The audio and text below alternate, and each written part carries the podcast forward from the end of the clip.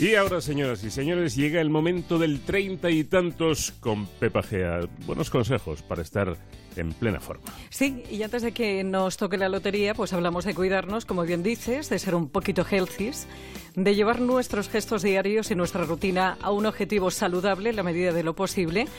Hablamos de sentirnos por dentro como si tuviéramos treinta y tantos. Y obligado en el treinta y tantos por las fechas en las que estamos, era el reportaje de hoy porque hoy te cuento las propiedades de ese marisco que es a la Navidad como el Belén.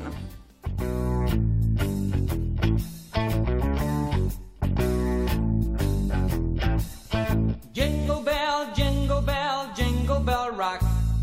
Jingle bell swing and jingle bells ring. Por lo pronto tengo que decirte que nutricionalmente es lo que menos engorda de la Navidad, siempre y cuando el marisco sea a la plancha o cocido. Hay dos tipos de mariscos. Los crustáceos, que tienen patas y una capa que cubre su cuerpo, por ejemplo, gambas y langostinos. Y los moluscos cuyo cuerpo es blando y tienen una concha que los protege aunque no lo lleve la sepia, el calamar y el pulpo, que son los versos sueltos de la especie. Todos contienen en mayor o menor medida las mismas propiedades, mucha proteína y poca grasa. Es un alimento muy saciante por ese alto contenido en proteínas y al tener pocos hidratos de carbono y grasas, su aporte calórico en muchos de ellos no llega ni siquiera a las 100 kilocalorías por 100 gramos. Eso en cuanto a macronutrientes, porque en micronutrientes, en su tabla nutricional, los mariscos en general contienen una cantidad interesante de calcio, así que si no quieres lácteos puedes optar por los mariscos si tu bolsillo te lo permite. También son ricos en vitaminas del grupo B, en vitamina A, en vitamina E, con función antioxidante y en vitamina D, de la que andamos tan escasos a pesar de nuestro clima.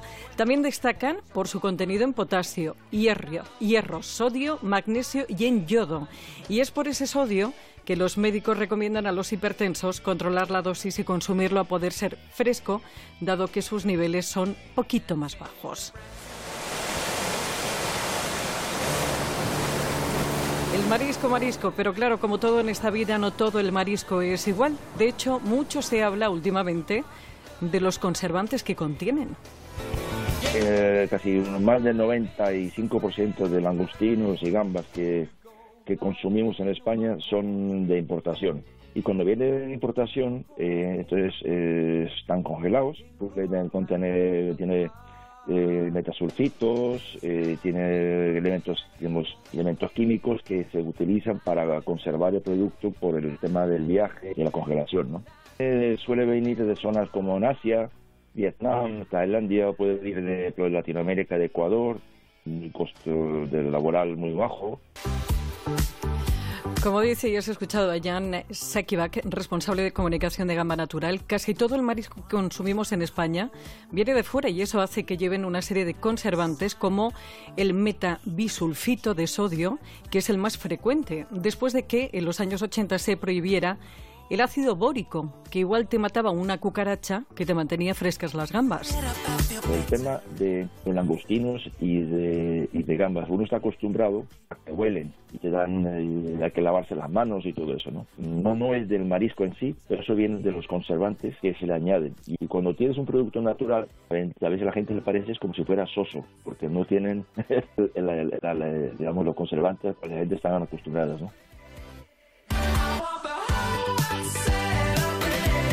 Como te imaginas, el precio de este alimento depende de la procedencia y también del tiempo que ha pasado desde su captura. Eh, es, difícil porque realmente, como decía, 95% o más son de, importación. Yo preguntaría por el origen que sea nacional, que puede ser puede ser Sandú, puede ser Deña, puede ser Huelva, sino también de Medina del Campo, ¿no? Y digamos que esos son los... Eh, es difícil de encontrar, pero también hay que pagar algo más, pero está por lo menos garantizado la, máxima calidad. Lo de que una de las mejores gambas naturales lleguen de Medina del Campo no es coña. ¿Cómo será el criadero de Grande que están barajando el cambio del nombre de la localidad a Medina del Mar?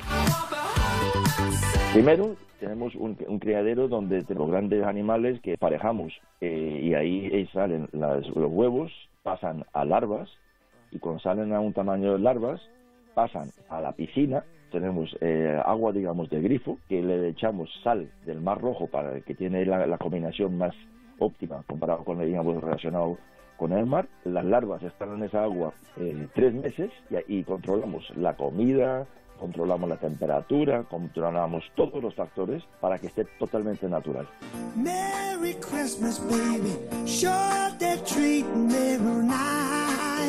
El marisco, el marisco es un buen alimento, de eso no cabe la menor duda, y que los mares cada vez están más contaminados tampoco es discutible. Así que la pregunta es obligada.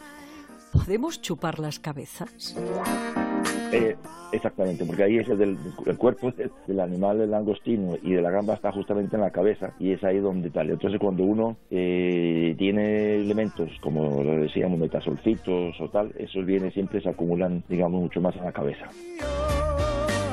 Por cierto, que si recuerdas, hace unos años la Agencia Española de Seguridad Alimentaria recomendó que no chupáramos las cabezas porque ahí se acumulaba el cadmio, un metal presente en las aguas marinas. Y cuidadito porque los chipirones, mejillones y langostinos tienen una alta proporción de colesterol.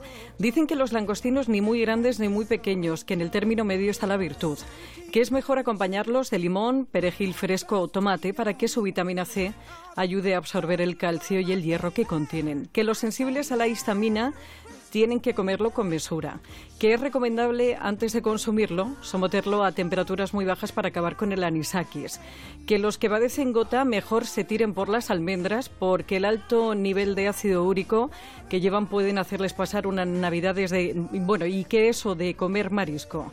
En los meses con R, ¿eh? dice aunque aquí se dice sobre todo con los mejillones Aseguran algunos, o leyendas, que proviene de la época de Carlos III, en el siglo XVIII, cuando comió unas ostras en un mes de verano sin R y cogió una gastroenteritis de caballo. Bueno, eso dicen. Está mejor que nunca ya nada le hace daño. Aunque en realidad tiene más que ver con el desove de los bivalvos. Efectivamente. Oye, curioso lo del criadero este de gambas. ¿eh? Bueno, bueno, bueno, bueno, bueno. Espectacular. A mí cuando me dijeron, no, no, es que... Y más recuerdo que se lo dije al Hernández, le dije, ¿tú sabías que una de las mejores gambas viene de... Me dice, de Medina del Campo. de toda la vida, pero si es un Valladolid, pero ¿cómo es? Sí. sí, tremendo, tremendo. Y, curioso también lo del tema de, del olor. Ese olor que nos dejan las manos las es por los conservantes. De, y no por el propio animal. Y que el 90, entre el 90 y 95% de lo que llega es eh, viene de fuera. En fin, ¿qué tienes un Twitter que es arroba treinta y tantos onda cero para cualquier sugerencia o consulta. En este correo treinta y tantos arroba onda cero punto es. Para volver a escucharlo, recuperar algunos anteriores en onda cero es barra treinta y tantos y más información en la web medicepepa.es y en el blog treinta y tantos que también encuentras en Celebrities de Antena 3 Televisión. Y miente cuando dice que tiene treinta y tantos.